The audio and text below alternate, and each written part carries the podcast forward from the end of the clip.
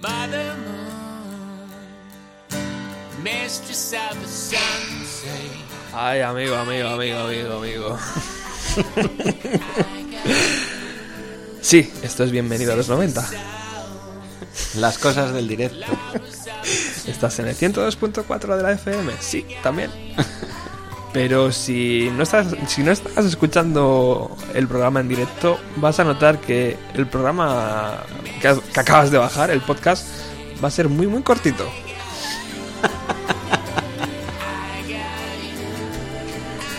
¿Por qué? Pues porque estábamos aquí presentando el nuevo LP de los Smashing Pumpkins titulado Oceanía y nuestro querido ordenador eh, Linux, con Linux, eh, no es porque sea Linux, pero bueno, eh, ha decidido que, que dejaba de grabar, cosa que hemos reiniciado la computadora, como todo hijo de vecino, y hemos empezado a grabar de nuevo, lo que nos va a dejar cuarto de hora como mucho de programa. Haciendo un resumen, un gran, gran resumen, hemos dicho que el disco, eh, el noveno disco de, la- de- de los Smashing Pumpkins, eh, titulado Oceanía, empezaba bastante bien, con canciones muy cañeras, que se ha ido tranquilizando y que, bueno, de las 13 yo creo que alguna al final podía haber sobrado y podía haber, se podía haber quedado un disco a lo mejor con 10 o 12 canciones o 10 bastante asequibles, ¿no? Bastante reconocibles. Sí, porque además tienen tienen un minutaje bastante largo. Sí. El- la propia Oceanía tiene, creo que son nueve minutos y medio o cosas así, o sea que También, sí, es verdad. También echa- hemos echado una, una pequeña vista atrás a lo que ha sido la carrera, los inicios con ese Kiss, con ese, con ese Melancholy, el éxito tremendo. Eh, y nos tocaba, nos toca ahora repasar eh, lo que Billy Corgan hizo después, en el año 2000 o 2001. Creo que se sacó de la manga, de la manga un, un proyecto llamado Swan o, Sí. o algo así. Eh, una aventura que duró tres años y que dejó un disco llamado Mary Star of the Sea. Que aquello, bueno, yo creo que pasó sin pena ni gloria. yo he de decir que lo tengo. Original. Sí. Wow. Y- Sí, además que la portada es, es todo lo contrario que era el Amador o en el sentido de que era todo color, todo todo alegría, guitarras, o sea, no estaba a mí me gustó. Guay. Eh, Jimmy Chamberlain, por su. que también era el batería de, de este nuevo proyecto de Billy Corgan, también formó una pequeña banda llamada The Jimmy Chamberlain Complex, eh, que, que intentaba fusionar el jazz con el rock. Él siempre ha sido muy de jazz, ¿no? De hecho, creo que venía de, de tocar con bandas eh, así. Eh, Billy Corgan entonces, eh, después de, de este Swan, eh, llegó y dijo, bueno, pues ahora me toca a mí sacar el disco en solitario. Y bajo el título llamado, bajo el título eh, de The Future Embrace, eh, sacó un LP que desde luego a mí ni tengo ni lo echo de menos. Mm, lo mismo. lo mismo. Tras estas idas y venidas, Billy Corgan decide que es el momento de revivir eh, su vieja banda y llama a Jimmy Chamberlain, que se apunta sin dudarlo, cosa que James, hija y Melissa Aftermaur declinan amigablemente la invitación. Sí, yo creo que hay momentos y momentos y, y quizá en ese momento decidieron que no era no era el, el momento, o haga la redundancia de Yo creo que el propio James... De juntarse. eh, yo creo que ahí sí que estaba ya con otros proyectos, ¿no? sí. y más eh, estaba ahí enfocando su disco su disco que su segundo disco creo en solitario y Melissa Aftermath yo creo que estaba ya también con su proyecto en solitario Sí. que estaba ya dando forma así que el día 6 de junio del año 2007 eh, este séptimo LP llamado un título bastante extraño Zigis o Zeigis o Sí, es Saigis, o o yo qué sé, no sé, no sé alemán en este caso. El inglés se me puede manejar un poco mejor, pero Eh, el séptimo lo- el séptimo LP de la banda estaba estaba en la calle con eh, con únicamente dos Smashing Pumpkins originales. Así que bueno la verdad es que aquel aquel disco eh, yo tampoco lo tengo tampoco lo he hecho de menos y a principios del año 2009 Chamber, eh, Jimmy Chamberlain anuncia que deja la formación definitivamente lo que hace que por un lado Billy Corgan se le, le reemplace por un chaval de 19 años, como hemos dicho antes en el programa, en el inicio del programa, y por otro lado que empiece a trabajar en un nuevo LP, que dos meses después vería la luz y que estaba basado en el tarot. Tela. Hay cosas que Sí, mejor quédatelas. sí. sí. Así que, bueno, pues eh, es verdad que sacaron un... La idea era sacar como canciones a través de la página web de la banda que colgaban, que podías descargar. Y era como... Sí, como un rollo eh, eh, Radiohead o algo así. Sí, Que- cosa, cosa que yo creo que no funciona tampoco demasiado bien y que luego sacaron en- como dos o tres EPs de esas canciones.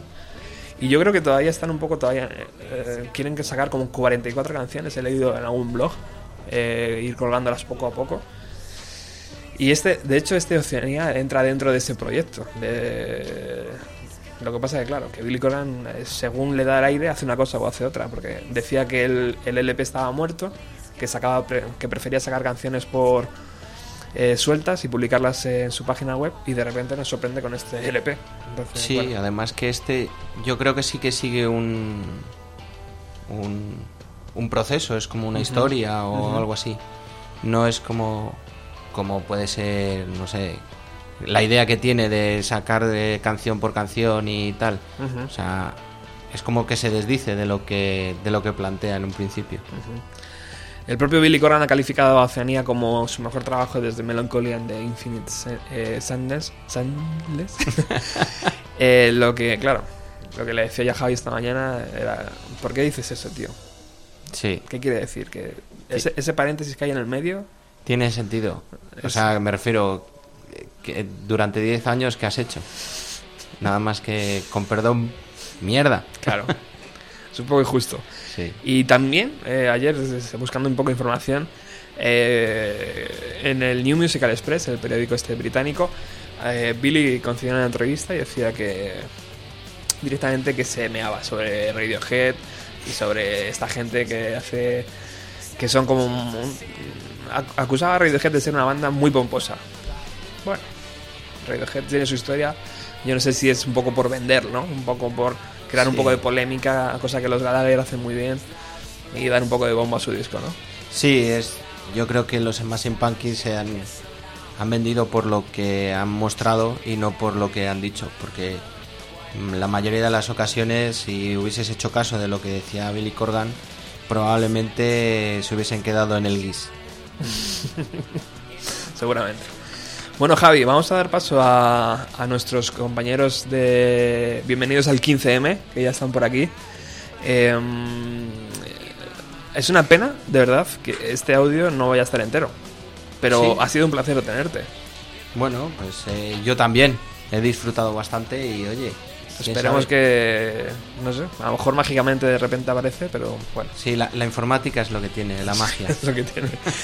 ya tenemos a Dani por aquí. Dani, buenas tardes. Buenas tardes, ¿qué tal a todos? ¿Qué tal, caballero? Aquí estamos.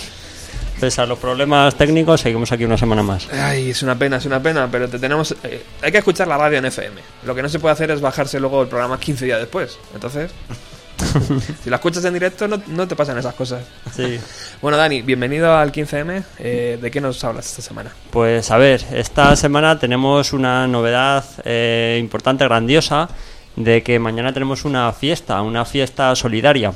¿Y solidaria por qué razón? Os preguntaréis todos. Porque eh, en un año de, de reivindicaciones, de luchas, hemos tenido muchos compañeros eh, multas, multas monetarias por parte de la policía, por poner carteles, por hacer manifestaciones que ellos denominan ilegales cuando una manifestación está declarado en la Constitución que es absolutamente legal y no hace falta pedir permiso para hacer una manifestación. Y por esa y una y otras razones te multa la policía. Entonces eh, resulta que en nuestra asamblea tenemos 1.500 euros en multas. Vaya. Y para solventar esos gastos vamos a hacer una fiesta. Vamos a estar mañana a partir de las cinco y media en el Parque de Comunidad de Alcobendas, en el Parque de Comunidad de Madrid. Y vamos a tener muchas actividades para niños a partir de las cinco y media hasta las 8.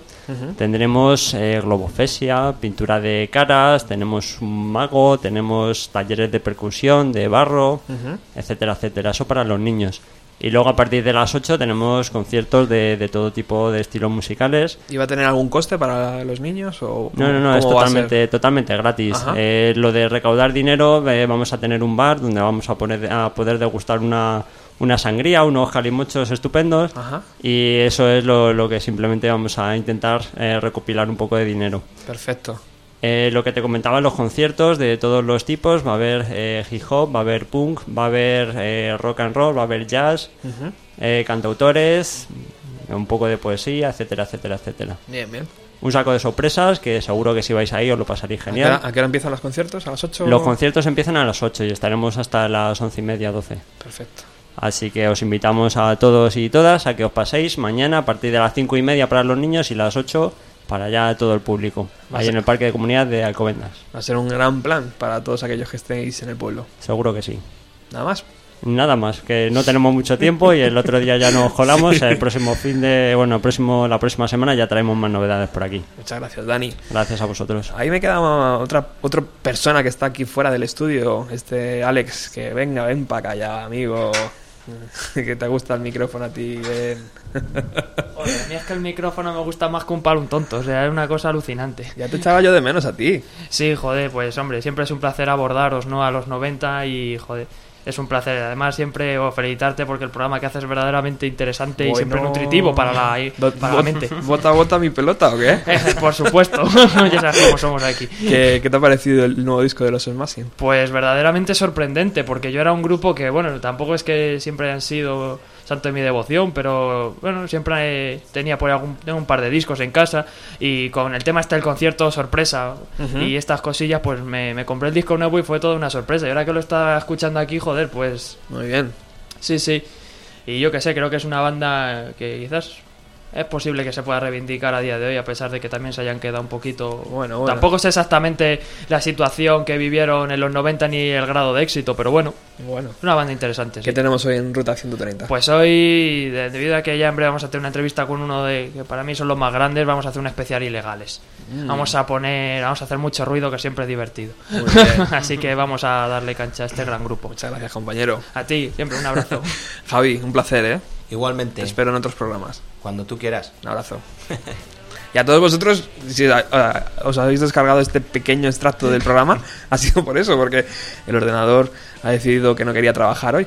Así que nos iremos a ver a España, que hoy juega España, Por supuesto. que va a ganar 3-0, yo creo. Y, Que gane y ya está.